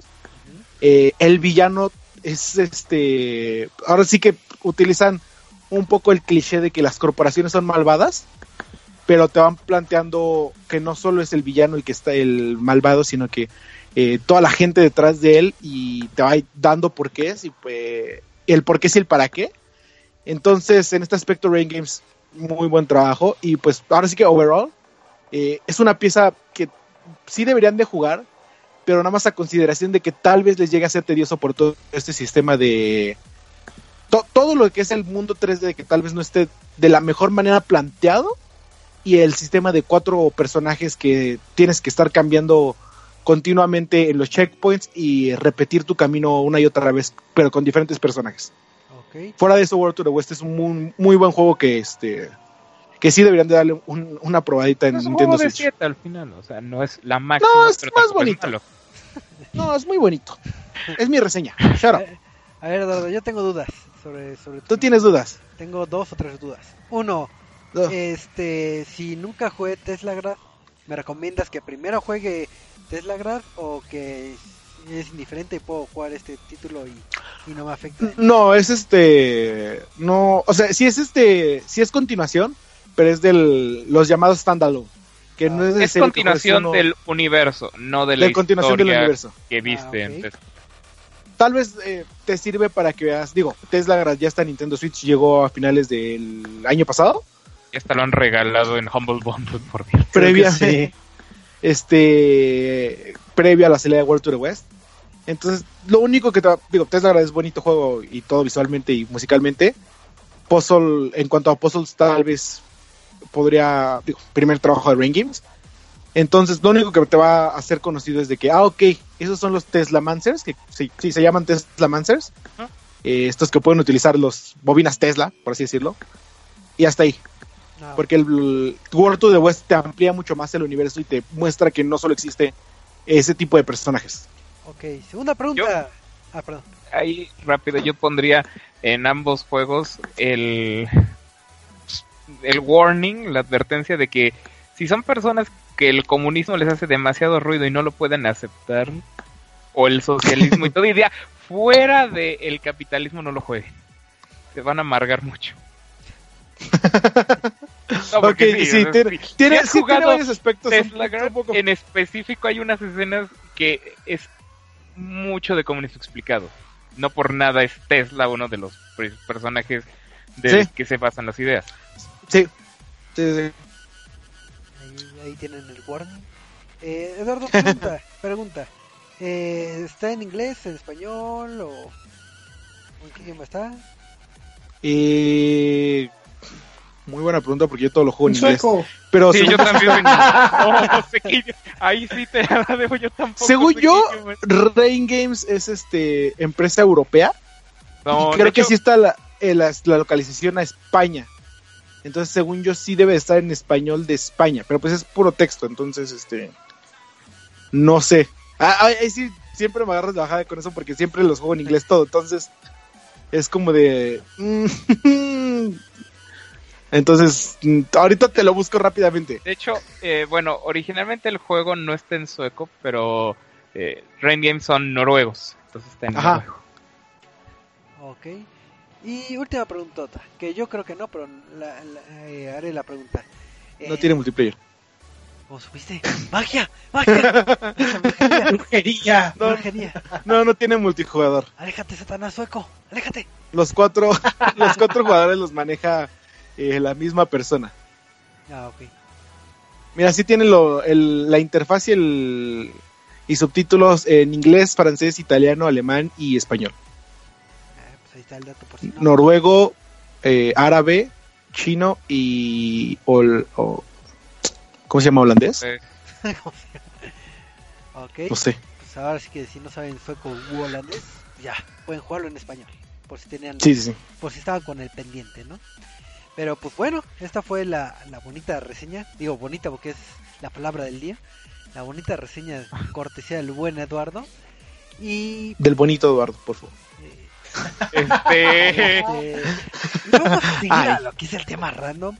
Que si ustedes están eh, al tanto de las noticias de videojuegos, tal vez recuerden ciertos comentarios que hizo cierta compañía que ha estado en boca de todos últimamente en estos meses, que ha sido EA. Y ya hemos hablado mucho de, de las loot boxes y demás. Pero ahorita como que últimamente han salido de distintas, este, eh, distintos publishers, este, ciertas eh, noticias o posiciones de qué opinan sobre el single player y sobre el multiplayer. Digo, para poner en contexto todos, este, fue reluciendo cuando EA dijo, ¿sabes qué? Voy a parar este lo que es el, el estudio de Visceral, Visceral Games, que estaba a cargo de un proyecto de Star Wars que iba a ser un título single player que, pues, creo que muchos estaban emocionados porque no quería multiplayer y pues quedó así parado y la razón eh, independientemente que obviamente es una razón de intereses financieros pues es que EA ya no le está dando el empuje a lo que vendría siendo los juegos single player. Obviamente porque ya vio dónde está su nicho de, de capital, que es lo que es este las loot boxes, las microtransacciones y la gente que juega multiplayer juega muchas horas y horas eternamente y se queda viciosa en juegos como tipo Destiny. Y en single player pues muchas veces lo jugamos una dos veces y ya te deshaces del juego. Digo obviamente son casos este distintos. Y y este comentario que creo que fue por octubre más o menos fue a resaltar varias notas y varias posiciones de, de estudios como Bethesda, como Sony, como Remedy que están eh, debatiendo el si si el single player tiene que evolucionar, si el single player tiene que morir, si se tiene que eh, ir del- delegando un poco y darle auge al multiplayer o qué es lo que está sucediendo o cuál es la perspectiva tanto de la industria como nosotros de conocedores así que bajo estos contextos y bajo ciertas noticias que hemos visto y que ahorita también iremos este comentando durante durante el tema random ver si es ficticia o es verdadera que hay cierta crisis entre comillas en, en cuanto a juegos este single player. Entonces no sé quién quiera empezar a, a- a debatir a comentar y, y demás les dejo Personalmente, se me hace una exageración lo que está diciendo. Ay, ay, ay.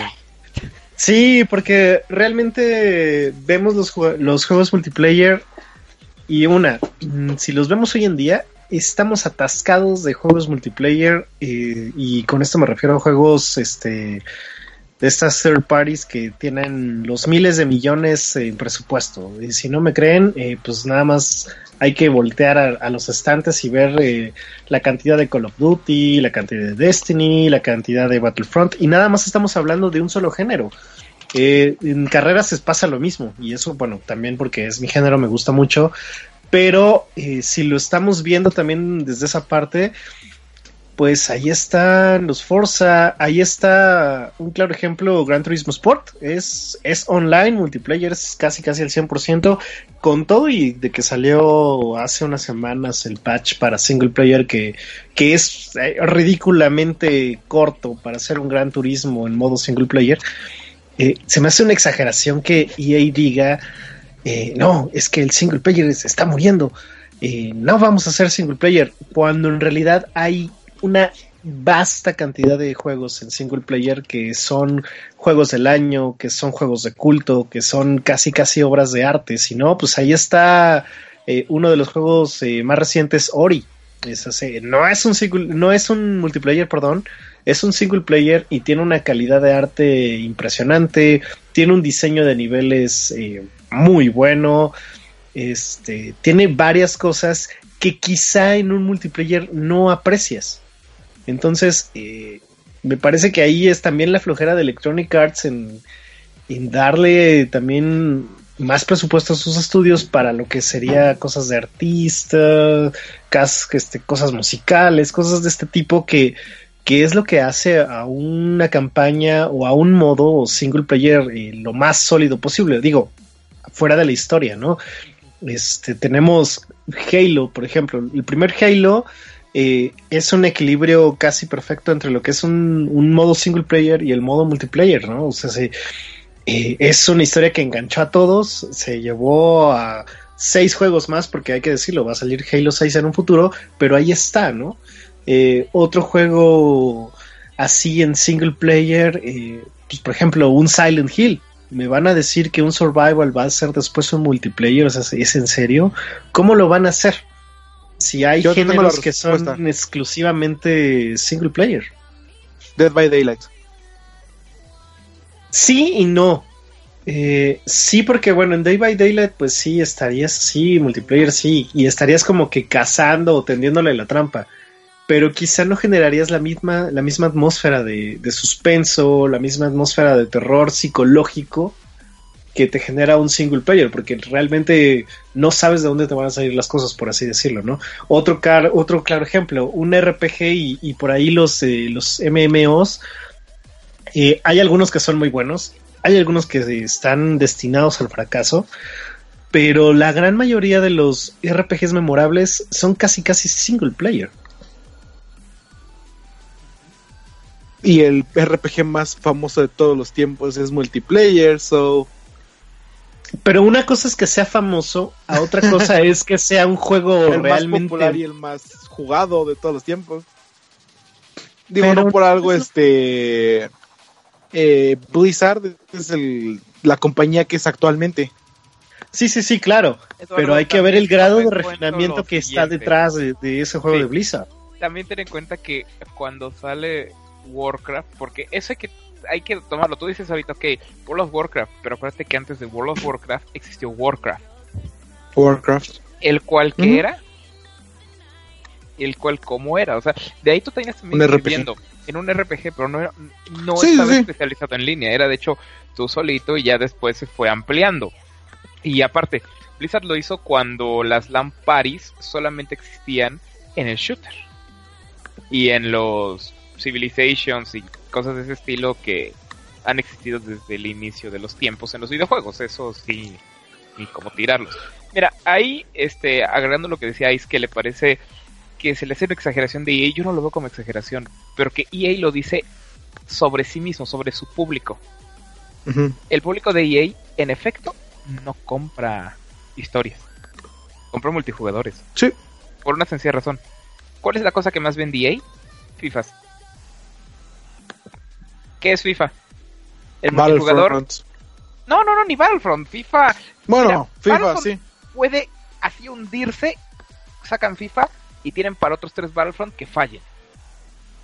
Eso sí. Para el público de EA, el multijugador es todo. Eh, lo es todo. Para el público de un Rockstar Games, para el público de un CD Projekt, de un Nintendo, de otros estilos, de otras compañías, Ubisoft incluso, el multijugador es parte de, pero aún está en la historia. Y ahí no. De hecho, se me hace eh, hasta obvio lo que sale a decir EA en ese momento cuando lo dice, porque es muy cierto. Ellos su público muy específico, porque hasta incluso aquí estamos nosotros, pongámonos acá nosotros en ejemplo. De nosotros, ¿quiénes compramos juegos multijugador? Ice, en el caso de Call of Duty. Ice en el Eh, caso de Forza. Eh, Forza, pero es que Forza también es medio ambiguo, porque yo no juego Forza en multi, yo juego Forza solito porque me encanta jugar así. Eh, Gran Turismo sería el otro ejemplo, por ejemplo. Por ejemplo, yo, yo no juego multijugadores tanto. ¿Qué cosas compro de EA? Nada. Nada. Choco, tú juegas multijugadores. ¿Compras alguno de EA? No, ahorita estaba precisamente volteando mi librería de, de juegos y... ¿No? Pero No, tú no tengo. tú, tú cuando salió Ori and the Blind Forest fuiste de los que más lo apoyaron. ¿Qué es Ori? Es una experiencia un jugador. Ah, sí, hasta compré la Definitive Edition. Entonces, Exacto. tengo dos veces, dos Na- veces. nada más véanlo así, nosotros aquí, Eduardo, Eduardo que es como que el más mixto de todos, tiene juegos No, de yo EA, soy single player. A menos que tenga EA. amiguitos. pero exacto, pero los que son multijugador on the couch, on LAN, Just, Just Dance, llámese, cosas que de hecho Ubisoft está apu- apuntando más. Aquí no hay ninguno de los tres excep- que, que pueda decir EA este, tiene razón. ¿Por qué? Porque para nosotros la historia sí importa, pero nosotros no compramos EA. Sí. En el caso de Ice podría, podría ser, Sí, sí. y eso en parte, porque Ice también juega juegos de un solo jugador y juegos que van hacia otro lado que no son solamente shooters. Pero el usuario, usuario de EA, ese cuate quiere multijugador y ya. Sí. Y cartitas, Quiere que le vean la cara cartitas. Con las loot boxes. básicamente, pero... Bueno, pero sea, es que. Mira, son fans de es que Star Wars, ya este- con eso. Oye. Todos los fans de Star Wars son Bueno, pero es que hay dos espectros de compañías, ¿no? Por un lado tenemos a EA que últimamente le ha llovido por todas partes. Y por otro lado tenemos a Overwatch vendiéndote un skin por 5 dólares. Uno. Y ves gente quejándose, no, todos lo están comprando porque pues están apoyando a sus equipos de eSports, porque es Overwatch, porque están haciendo buen marketing. El No, problema de EA, claro, que es lo que hemos estado haciendo, lo que hemos estado diciendo desde...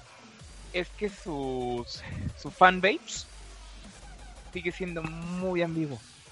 Porque hay fanbase que son prensa, que se enojan porque les venden cosas. Hace rato mencionamos World of Warcraft.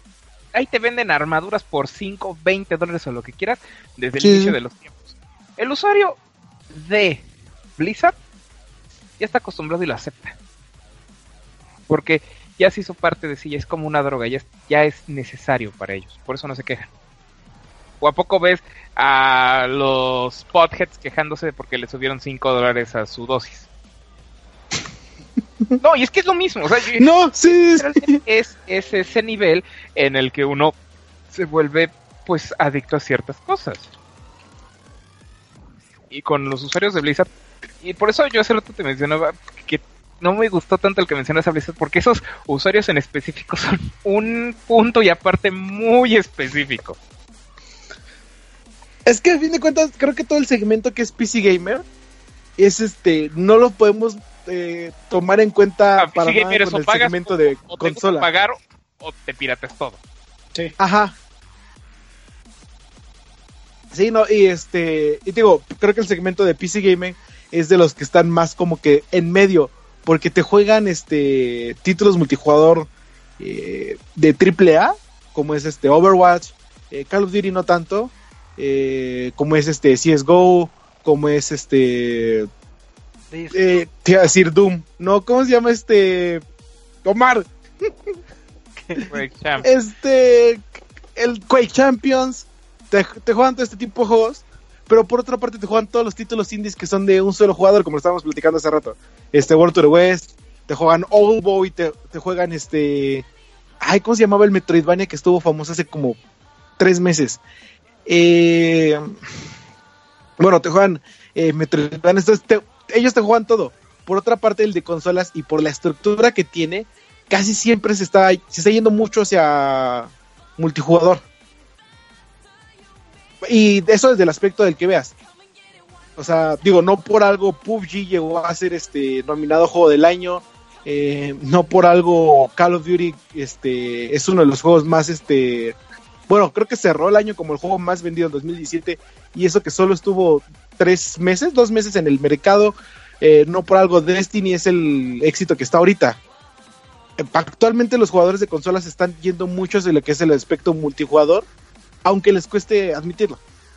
No, claro, Pero el- depende del, depende mucho de- del género y el, el- y el tipo de jugador. es Por que ejemplo, y, y bien- de salir de la era del shooter, ese es el problema. Sí, Sí, Exacto, es lo que te decía, o sea, todos se- son shooters. todos son el problema del shooter es que eh, hab- había de dos en el shooter.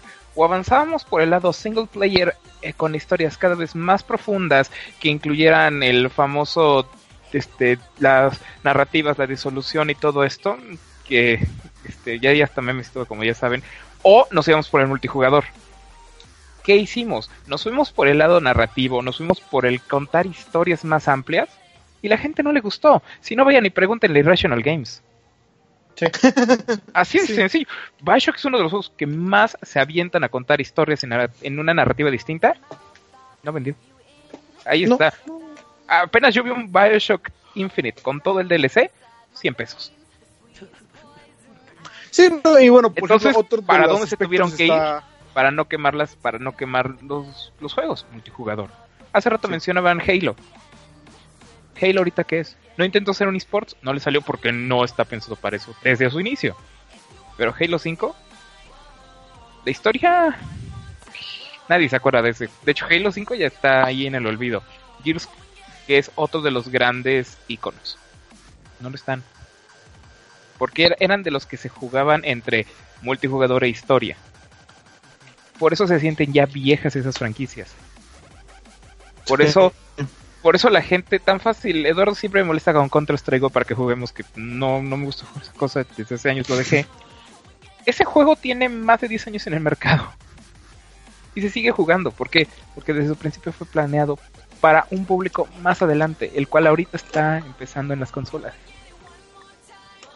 Y esa es la gran diferencia. Ahorita estamos replicando lo que pasó en PC hace años. ¿Por qué los de Sí. PC ahorita aceptan de todo? Porque ya pasaron por todo eso. Porque había una plataforma creada por Valve que se encargó de hacer todo eso. Nada más que al ser tan rápida, no se tardaron 5 o 6 años, se tardaron 2 o 3. Y luego llegaron con nosotros a las consolas. Y como nosotros nos tenemos que adaptar a cada generación, es por eso que lo estamos viendo apenas y es por eso que lo estamos viendo tan este longevo el cambio. Mientras que para ellos duró 5 o 6 meses eso, para nosotros 1, 2 o hasta 4 o 5 años van a durar. Hasta que la gente se aburra y la moda pase hacia otro lado. Ok. Eh, quiero tocar un, un temita, digo, ya platicamos más que nada tanto lo, la postura de EA en cuanto a al single player y multiplayer, pero también salió cierta nota que creo que fue esta semana de, de un estudio que va, te, te la compro de que no es EA, sino que son este eh, el estudio este Remedy, Remedy Entertainment, que son las personas atrás Es este. ¿Es el de Microsoft? ah, Remedy son los que hicieron. Alan Wake, Alan Sí, Wake, Max sí, Payne. es Microsoft. Sí, Alan Wake y Quantum Break. Y también dieron su postura sobre sobre esta temática. Digo, si seguimos lo que son sus juegos que han sacado, eh, que es Alan Wake y eh, que es este eh, Quantum Break, me parece. Quantum Break. Este son títulos que se enfocaban en single player y en contar una historia. ¿Y cuál es la posición de, de del jefe de comunicaciones y de todo el estudio de Remedy? Es que también le quieren apostar ya lo que es el multiplayer, porque si no mal recuerdo están trabajando en un juego tentativo que se llama Project 7 que sí está enfocado en multiplayer y están dando el salto porque dice la verdad es que la gente que busca eh, lo que es este una experiencia single player es una gente muy este con altísimas expectativas. Alias esperan que tenga una historia muy bien elaborada que tenga un gran apartado gráfico que tenga este ciertos cinemáticos. Alias que si estoy por la historia que sea una historia bien contada. Y qué es lo que sucede ah pues yo necesito inyectarle dinero para tener esos cinemáticos. Necesito guionistas de calidad para obviamente generar la narrativa necesito animadores específicos porque necesito, no sé, hacer el apartado de gráfico de los diálogos, etcétera, etcétera, para demostrar mi historia. Entonces, ¿qué es lo que dicen las personas de Remedy? ¿Sabes qué? Hacerte este título en single player me va a salir 10 veces más caro que lo que me saldría hacerte un título multiplayer. Entonces, por costos, prefiero hacer tu multiplayer y que al final de cuentas, posiblemente, o que sea así cierto que voy a obtener más ganancias con mi título multiplayer. Entonces, yo estoy cambiando lo que vendría siendo la línea que tenía yo como, como estudio de, de desarrollo. Que es una posición, este, es válida y es distinta porque no es el caso como de ahí de que, ah, pero ya sabemos que tus títulos multiplayer este, eh, de, de, eso vives. Es alguien que ya estaba trabajando. Choco, Ajá. pero ¿considerarías válido eso de parte de Remedy Studios? Ah, bueno, no, no lo considera. Porque, por ejemplo, si eso me lo dice Rockstar, en onda de que ya Grande Auto 5 fue un madrazo todavía del doble que Grande Auto, este, digo, online que Grande Auto 5, diría, ok, tienes un punto porque tus historias son trabajadas. Pero Remedy ahí se me hace más en la onda de nos estamos escudando en que nuestro último juego no vendió nada y que nos aplocamos con el presupuesto. Porque con todo el respeto a Remedy, son un estudio muy bueno de conceptos, pero nunca logran aterrizar nada. El mejor Max Payne que existe no lo hicieron ellos, lo hizo Rockstar. Rockstar. Alan. Wake es bueno en, en, conceptos, pero ya puesto en escena, tiene un frío de errores. Muchos que incluso en el DLC, ese standalone que hicieron, los agarraron de broma ya ellos. Y Quantum Break, ni te digo. Porque lo que ellos no. dicen, ok, el público quiere una gran historia. Pues sí, la neta es que muchos ya queremos historias distintas. Ya nos aburrimos de la típica historia del héroe que salva a la chica y todo. Hay que buscar otros lados. Eso es obvio, tiene que cambiar porque el entretenimiento está cambiando. Sobre que deba de tener eh, la gra el gran nivel artístico, no creo. Que ellos quieran hacer juegos triple A a fuerza, ya es otra cosa. Pero hablando así de historias, uno de los juegos que más sonaron el año pasado, Night in the Woods. No tiene el gran nivel gráfico, está muy bien hecho porque ellos pensaron una forma de animarlo de una manera distinta a lo que está actualmente en el mercado. Pero lo importante de ese es su historia. Y no sí, como hizo Mar... Sí, todos los independientes son los que están actualmente haciendo los este juegos multijugador, juegos single player de historia eh, diferente y son los que están destacando en todo esto, como les dices, Night in the Woods eh, fue el del año pasado, que What Remains of Eddie Finch, que también estuvo ahí eh, nominado a, que fue el Video Game Award, uh -huh. este, ¿qué, ¿qué, otro estuvo nominado? Este, digo, todos los juegos que estuve haciendo, este, eh, los de PlayStation, bueno, no estoy de PlayStation, sino eh, los que hicieron Journey, los que hicieron Apsu, eh, a fin de cuentas son los estudios independientes los que están explorando todas estas op opciones. Y creo que esta es una segmentación que, eh, que tiene que pasar, o sea, ya, ya tiene que pasar en consola, porque pues como decimos, en PC ya está más que marcada que los AAA se dedican a juegos multijugador y los independientes son los que le están dando esa eh, sensación de novedad y de innovación que buscan los jugadores en cuanto a historias. Ahorita, como decimos, está pasando en consolas y la misma segmentación va a tener que pasar. Eh, EA se va a tener que dedicar a jugar. Problema, Eduardo. Ajá. Porque esa segmentación no le conviene a la consola. A la PC sí, porque en la PC las únicas marcas que hay son la de tu CPU y la de tu tarjeta gráfica. Ajá. Y ya el LED que le quieras poner. el RGB que aumenta a 30 cuadros. Un Nintendo, tenemos un Xbox o Microsoft y tenemos un PlayStation Sony. Bueno, pero es que ya está más que sí. más clara que nada la segmentación. Obviamente la segmentación en la no en la en la generación pasada era obvia. ¿Querías jugar historias? Te ibas a Sony. ¿Querías Ajá. jugar shooters? Te ibas a Microsoft. ¿Eras fan lo de Nintendo? todo? Te ibas a Switch. El problema ese es, bueno, te ibas al Wii U. El problema es Al Wii U. el Switch. El Switch llegó a hacer todo. Sí, Entonces, los otros dos, que en vez de buscar eso, en vez de, ok, tu usuario, puedes encontrar todo eso en mi consola, no, se fueron por tu usuario, puedes jugar 4K en mi consola. Y ver Netflix. Y escuchar Spotify al mismo tiempo. Exacto. Ese es el problema. Por eso es que, Sí, no, vemos, y que vemos las listas ahorita de juegos para el Xbox One X, que es la consola insignia. Tiene Sea of Tips. PUBG. Uf. Y del otro lado Nintendo. ¿Quieres un multi? Ahí están ARMS y está esta cosa... Splatoon, está Mario Kart, está... ¿Quieres algo sencillo? Ahí está. Ahí está Mario, para que te vivas buscando este, lunitas. ¿Quieres algo más pesado? Ahí está Zelda. Ahí está otro tipo de juegos. Ahí está todo. Y es lo que Y creo que esta es la, la muestra de por qué el mercado de Nintendo Switch está tan pegado al mercado de, de la PC. de PC. Ajá. Porque ambos ya pasaron, por esto digo, Nintendo es una empresa y con más de que este No tanto ¿Cuándo que se pasara el Nintendo 80, con esto, más bien 70, se dio cuenta y 60. saltó eso. Sí. Sí, sí, sí. Y por su parte las consolas que siempre se enfocaron en no en el en el entretenimiento per se de los viejos, sino en decirte este mi consola lo hace todo. Eh, queriendo simular a las PCs, que pues digo, hasta los vendían como Blu-rays con tal de que se vendieran. Eh, al final de cuentas, por fin están dando el tope de que, ok, esto no era el camino que debíamos de tomar y ya vamos cinco años atrasados contra la PC y contra la Nintendo Switch. Cinco años o ya van para seis, ¿no? No sé cuándo, honestamente, cuándo haya empezado todo. 2012. Ah, sí. Sí, cinco años. Una generación de prueba y error, más error que prueba. Y no se dieron cuenta que me parece No, increíble. es que ni siquiera es prueba y error, y- y me- porque me no están, me parece no están increíble. probando nada.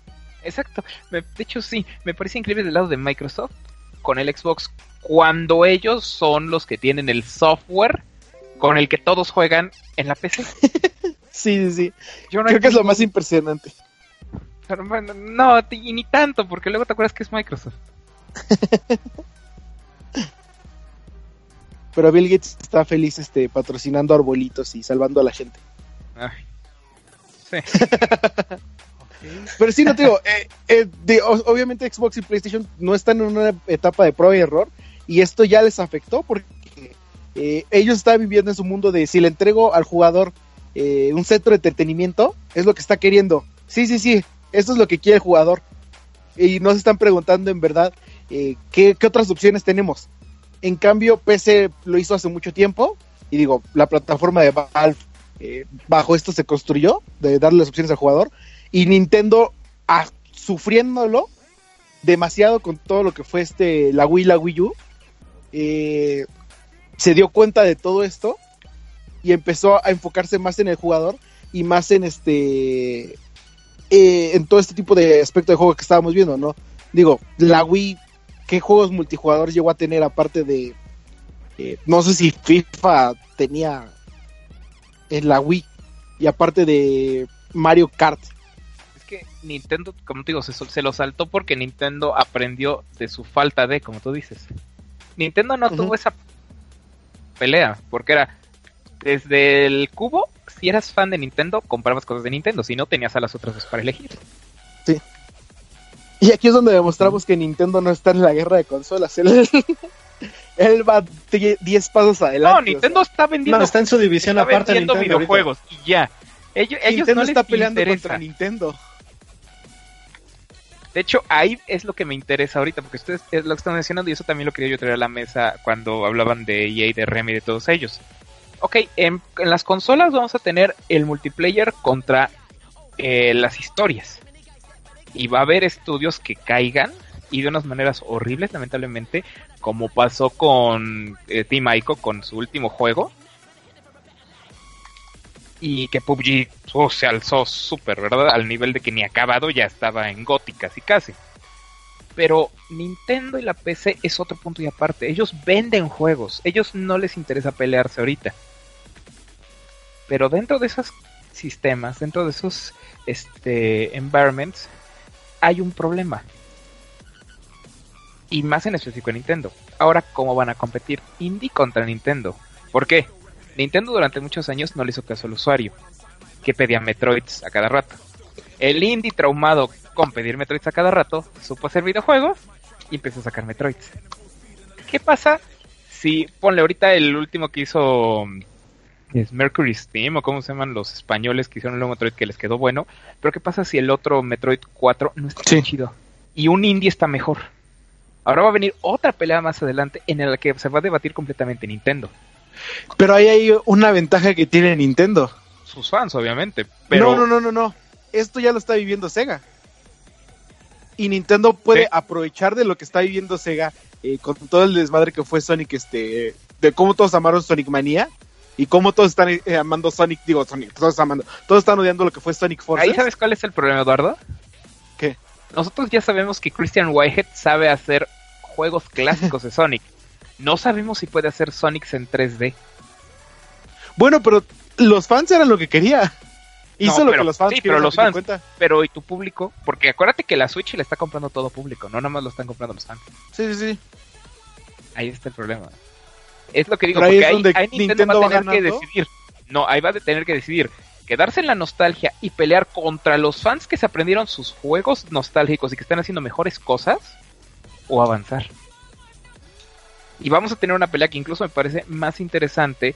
¿Por qué? Porque el multijugador contra el este contra el jugador standalone.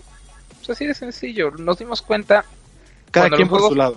Los juegos- y nos damos cuenta esto muy sencillo. Los juegos más sonados del 2017 son Cuphead y son PUBG. Uno de cada lado. Sí, Literal. Call of Duty sí renació y todo. Pero nadie se acuerda de Call of Duty porque salen cada año.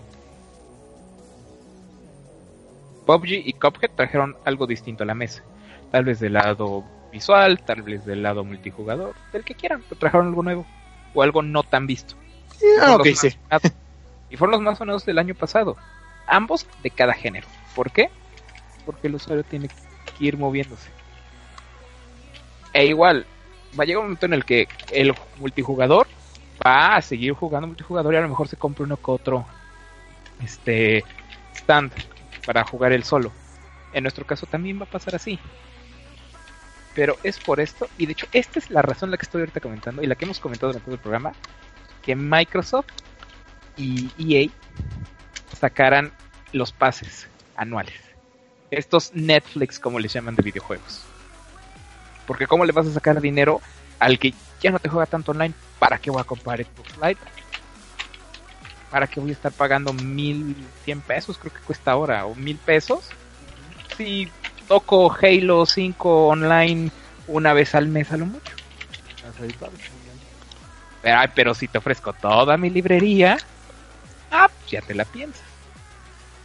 Es por eso que estas cosas están saliendo. Porque ellos ya se dieron cuenta. O medio están tanteándole, pero es que es a donde vamos a ir. Pues sí, ese, ese último punto es muy bueno el que toca Omar, de que al final de cuentas, eh, independientemente de que nos inclinemos por el single player y multiplayer, lo que sí es este eh, de notar que estamos en un ambiente de cambio.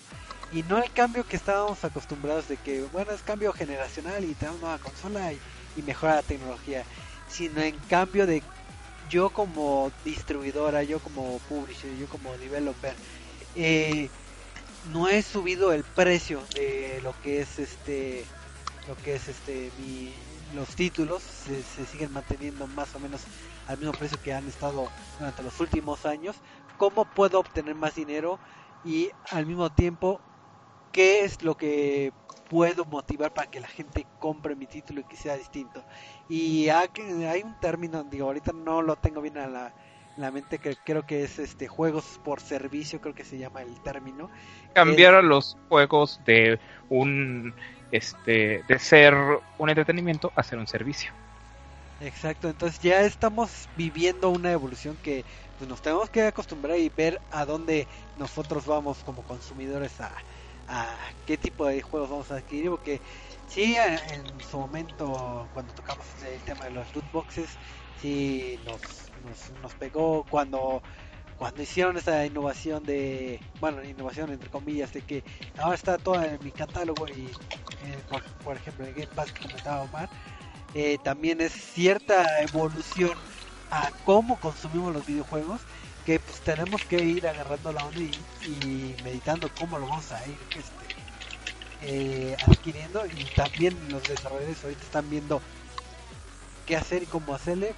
Y por eso es de que se, se dio en su momento este como debate que hoy sí me es redituable hacer un single player o no o mejor multiplayer con, con mil este, microtransacciones y demás entonces ahora sí que eh, sí estamos en un momento de cambio hay que estar al pendientes de lo que nos van a seguir ofertando eh, cada compañía y digo ahora sí que la, la recomendación siempre es que al final de cuentas si ustedes juegan multiplayer single player pues nada más enfóquense eh, en lo que más les gusta porque al final de cuentas pues esto es Y que no se cierren. Ajá. O sea, hay todo. Que- Porque lo que tú dices, ya nada más para cerrar mi idea, es de que, este, que si nada más se enfocan en una cosa es porque van a ganar. No es cierto. También depende mucho del público al que tú apuestes y de lo que tenga tu juego. Si tu juego está plano y no tiene alma, no va a triunfar. Todo indicaba, o sea, literal, todo está en este. ¿Cómo se llama el de Cliff Lesinski? Lawbreaker. Lawbreakers. Es el Lawbreakers. Todo en ese juego está planeado para hacer un golfazo multijugador, para llegar a PUBG, para llegar a Overwatch, a todo ello. ¿Qué le pasó al juego? Es Cliff Lesinski. Es que es esto, literal, no tiene nada. Pero todo está pensado milimétricamente para haber triunfado. Pero no triunfó porque ya había otro juego ahí que ya había cumplido todo eso. Digo, si no mal Es- recuerdo, creo que la fanbase ya era como de 50 personas casi casi, si no mal recuerdo. algo. Había creo Algo que tristísimo. mil o menos jugando al día. No, algo tristísimo y, y efectivamente, como dice Omar, era un proyecto para, para que hubiera destacado muchísimo más. Pero pues bueno, ah, como toda la vida, tiene que ir acabando. También ah, vamos a terminar este este bonito podcast con un bonito tema y, y estuvo, estuvo rica la plática, pero vamos a pasar a lo que es eh, los anuncios parroquiales y las despedidas. Entonces vamos a empezar con el buen Omar. Omar, tus anuncios parroquiales y demás. Sí, claro. Antes que nada, Choco, Eduardo Ice, gracias por de- dejarme aquí porque la verdad me colé al programa y no me votaron ni nada. Entonces, gracias a ustedes, gracias a toda la gente que nos estuvo escuchando. Ya saben, caerle también a Launch Geek ahí en iTunes y en Evox. Ahí estamos. No se pierdan. Si son fans del Cile Malo y de sentirse mejor con ustedes mismos burlándose de otros, chequense No, nuestro podcast en específico de The Room este, la peor película según la gente, u otros tantos por ahí. Tenemos un podcast de las mejores películas del año pasado que está mil veces mejor, obviamente. y pues nada, esperamos caerles más seguido por aquí también para hablar de otros temas. Es, muchísimas gracias Omar, Eh, fue un gusto, bueno, un gusto tenerte aquí en, estas bonitas charlas de, de, de- de podcast. Pero pues también aquí eh, pues, anuncios parroquiales y despedidas de buen Ice. Ice, Pues muchachos, como siempre, gracias por escucharnos. Y pues ahora sí que buenos días, tardes o noches. Eh, un gusto siempre tener a Omar aquí en la mesa. Este, trae cosas siempre refrescantes a, a los debates. Y pues nada, nos pueden seguir escuchando en, en este, todos nuestros podcasts. Y ahí me encuentran en redes sociales en arroba ice-player. Ahí estamos siempre. sí es, muchas gracias Ice. Qué bueno que viniste después de mil años. Oye, al menos vino. A mí también me debe un programa que no hemos podido grabar. Ya lo sé. güey. Ah, sí, cierto. Y ya, ya, ya lo sé. güey. ah, no más, sí, cierto. no, pues chicos, este, muy buena la platiquita de hoy. Ya saben que nos pueden este, escuchar los, todos los miércoles a partir de las nueve y media. Este, igual, para si quieren seguir la plática en Twitter, me pueden encontrar como arroba edicc1117. Y ahí podemos hablar de por qué Nintendo es este la mejor compañía porque crea cajas de cartón y se las vende a las personas al 300% de su valor. Pero bueno, este, espero que se lo hayan pasado bien y pues ya nos vemos el próximo eh, martes para el, el Reset Ball y el miércoles para el Reset Launch. Así es, muchísimas gracias Eduardo. Y pues finalizando, gracias a todos los podescuchas que nos estuvieron escuchando en vivo. Que ahí estaba Zack F00 y estuvo el buen Crush Dan. Y otros usuarios que no, no se crearon su, su user, entonces no puedo mandar el nombre. Pero agradeciendo a todos los podescuchas, ya sea aquí o en el recalentado, pues nos vamos estando viendo el próximo miércoles a la misma hora que es a las nueve y media hora de, de la Ciudad de México. Y para hablar de esto que tanto nos gusta, que es los videojuegos. Así que nos vemos. Hasta la próxima.